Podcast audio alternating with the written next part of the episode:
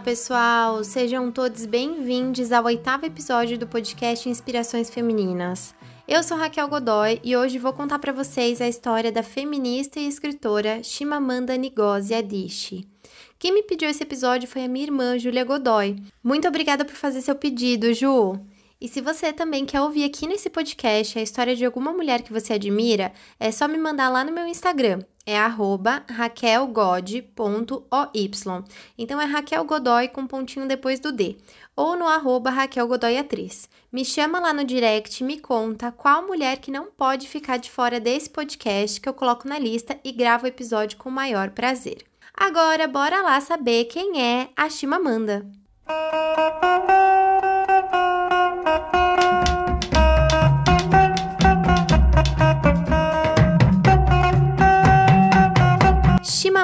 Ngozi Adichie nasceu em 15 de setembro de 1977, na cidade de Enugu, no estado de Anambra, na Nigéria. Ela é uma feminista e escritora muito influente da nossa atualidade. Ela é reconhecida como uma das mais importantes jovens autoras de sucesso, atraindo uma nova geração de leitores de literatura africana. Ela cresceu na cidade universitária de Nisuka, onde se situa a Universidade da Nigéria. Seu pai, James Nuode Adichie, era professor de estatística na universidade. E sua mãe, Grace Ifeoma, também trabalhava na universidade e foi a primeira mulher a exercer o cargo de administradora na instituição. Chimamanda estudou medicina e farmácia por um ano e meio na Universidade da Nigéria. Durante esse período, ela atuou como editora na revista The Compass, dirigida pelos alunos da universidade.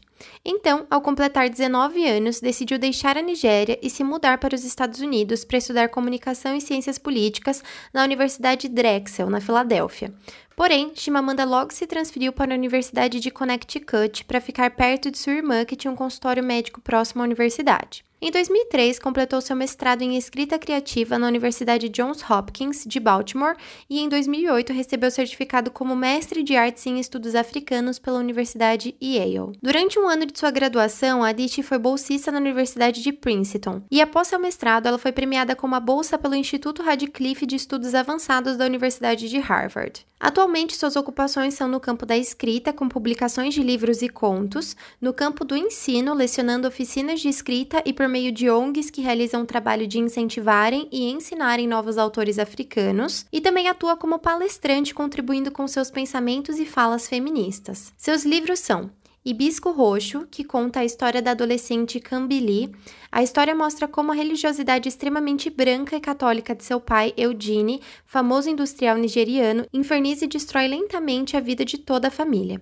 O pavor de Eudine às tradições primitivas do povo nigeriano é tamanho que ele chega a rejeitar o pai e a irmã, temendo o inferno. Durante uma temporada na casa de sua tia, Cambili acaba se apaixonando por um padre que é obrigado a deixar a Nigéria por falta de segurança e de perspectiva de futuro. Seu segundo livro é Meio Sol Amarelo, que conta a vida de cinco personagens inesquecíveis em meio à Guerra Civil de Biafra. Só para contextualizar, essa guerra foi um marco negativo na história da Nigéria, onde dois povos, os Ibos e os Hausas, guerrearam entre si, resultando em um saldo de mais de um milhão de mortos nos três anos em que a guerra durou. Seu terceiro livro é No Seu Pescoço, que é composto por 12 contos onde encontramos a sensibilidade da autora voltada para a temática da imigração, da desigualdade racial, dos conflitos religiosos e das relações familiares.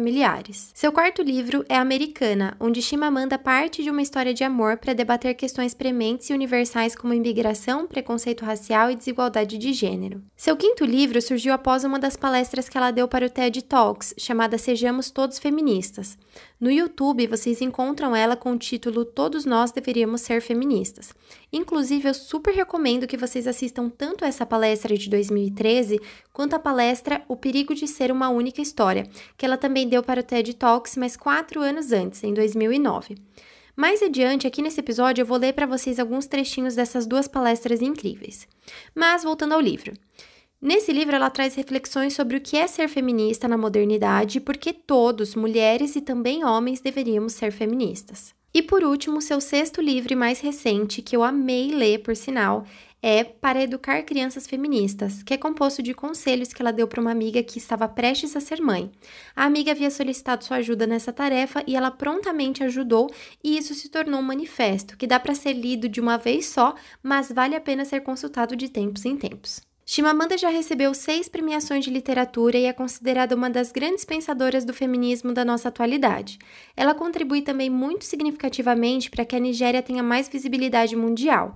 Em abril de 2014, ela foi nomeada entre um dos 39 escritores mais importantes com idade inferior a 40 anos no projeto Festival Rei hey e Rainbow Book Club. Em 2019, ela gravou um vídeo para Marie Claire respondendo comentários sobre o feminismo, e eu separei aqui alguns trechos para vocês ouvirem. Ao comentário: "Não preciso do feminismo porque não sou uma vítima", ela respondeu: abre aspas. Precisa sim. Feminismo é sobre justiça. Ainda não há igualdade no mundo, então precisamos fazer com que haja. É por causa do feminismo que as mulheres podem votar, que as mulheres podem comprar um carro, uma casa, sem que um homem assine algo para elas ou lhes dê permissão. É por causa do feminismo, na verdade, que as mulheres são vistas como seres humanos e não como propriedade. O feminismo quer um mundo onde haja mulheres e homens nas posições de poder. Ao comentário, eu não sou feminista, sou feminina, ela respondeu, abre aspas, você pode ser feminina e feminista. Eu sou. Ao comentário, não preciso do feminismo porque quero casar e ter filhos. Ela respondeu. O feminismo não diz que você não pode casar e ter filhos. O que o feminismo diz é que você deveria ter uma escolha. O feminismo quer que as mulheres escolham. Eu sou feminista, muito feliz em ser e tenho marido e tenho uma filha. Ao comentário: Por que não evitar o aborto ao invés de matar bebês? Ela respondeu: Ninguém quer matar bebês. O que o feminismo defende é que as mulheres deveriam ter a escolha de fazerem o que quiserem com seus corpos. Você pode escolher não fazer um aborto. Tudo bem, não imponha isso aos outros. Vamos lembrar que, legalizados ou não, os abortos acontecem. Existem jovens morrendo em diversas partes do mundo. Nós também temos que falar sobre contraceptivos e educação sexual. Todas essas coisas são ligadas. Agora separei um trechinho da palestra de 2009 do TED Talks, O Perigo de uma Única História. Abre aspas. Eu fui uma leitora muito precoce, e o que eu lia eram livros britânicos e americanos. Eu também fui uma escritora precoce, e quando comecei a escrever, por volta dos sete anos, eu escrevia exatamente os tipos de histórias que eu lia. Todos os meus personagens eram brancos de olhos azuis. Eles brincavam na neve, comiam maçãs e eles falavam muito sobre o tempo, em como era maravilhoso o sol ter aparecido apesar do fato de eu morar na Nigéria e eu nunca havia estado fora da Nigéria. Nós não tínhamos neve, nós comíamos mangas e nós nunca falávamos sobre o tempo porque não era necessário. A meu ver, o que isso demonstra é que nós somos impressionáveis e vulneráveis face a uma história, principalmente quando somos crianças, porque tudo que eu havia lido eram livros nas quais as personagens eram estrangeiras. Eu me convenci de que os livros, na sua própria natureza, tinham que ser estrangeiros e tinham que ser sobre as coisas com as quais eu não podia me identificar. As coisas mudaram quando eu descobri os livros africanos. E para finalizar, um trechinho da outra palestra, todos nós deveríamos ser feministas. Imagine como poderíamos ser mais felizes, mais livres para sermos nós mesmos, se não carregássemos o peso das expectativas que temos de cada gênero. Garotos e garotas são, inegavelmente, biologicamente diferentes, mas a sociedade exagera nas diferenças, e isso se torna um processo natural. Cozinhar, por exemplo. As mulheres fazem mais os trabalhos domésticos do que os homens. Mas por quê?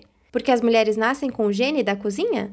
Ou porque por anos são condicionadas a ver que cozinhar é uma regra? Na verdade, ia dizer que talvez as mulheres nasçam com o gene da cozinha. Aí lembrei que a grande maioria dos cozinheiros famosos no mundo, aqueles a quem damos o elegante título de chefe, são homens. E se ao criarmos os nossos filhos, nós valorizarmos a capacidade em vez do gênero? E se ao criarmos nossos filhos, nós focarmos no interesse ao invés do gênero?